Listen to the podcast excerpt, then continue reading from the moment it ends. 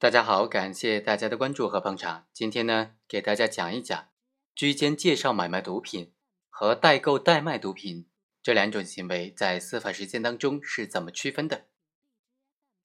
这两种行为在表现形式上有很大的相似性，而且都从属于毒品交易主体的毒品买卖行为。所以，大连会议纪要就规定。明知他人实施毒品犯罪而为他居间介绍、代买、代购的，无论是否牟利，都应当以相关毒品犯罪的共犯来论处。也就是对这两类行为的定性，一般来说是相同的。鉴于实践当中对这两类行为的认定存在一定的模糊的认识，所以有必要做出一定的区分。第一，行为方式是不一样的。居间介绍买卖毒品。主要是为毒品交易双方提供交易的信息，介绍交易的对象，协调交易的价格、数量，或者提供其他的帮助。所以呢，居间介绍者除了部分的直接参与到交易者之外，通常不会直接的持有毒品，也不会帮助运输毒品。代购代买毒品，顾名思义就是代理购买毒品，或者代理贩毒者出售毒品。由于行为方式决定。代购代卖者必然的、直接的持有的毒品，而且往往伴随着帮助运输毒品的行为。第二，在交易当中发挥的作用是不一样的。居间介绍买卖毒品的居间介绍者，为贩毒者和购毒者之间提供交易的机会和媒介服务。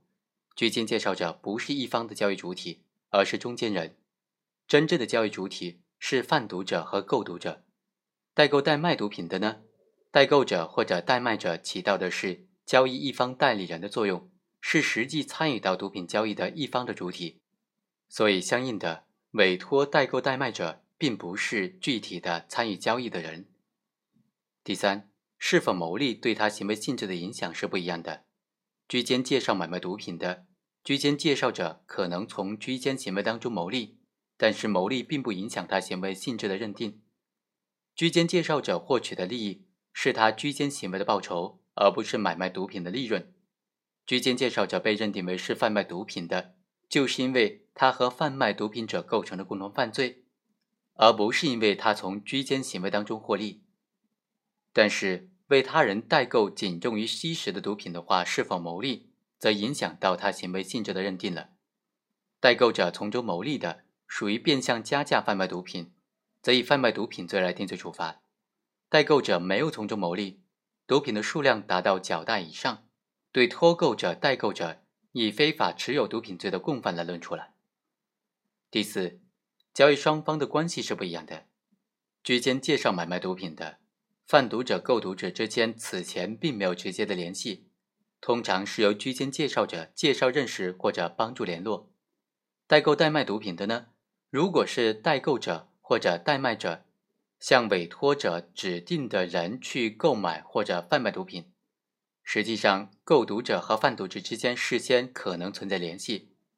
但是，如果是代购者或者代卖者主动的为委托者寻找毒品的来源或者寻找毒品的销售渠道的话，实际上代购者和贩毒者之间事先可能没有联络。好，以上就是对这个问题的简单的区分的分析。感谢本文的作者李静然，好，我们下期再会。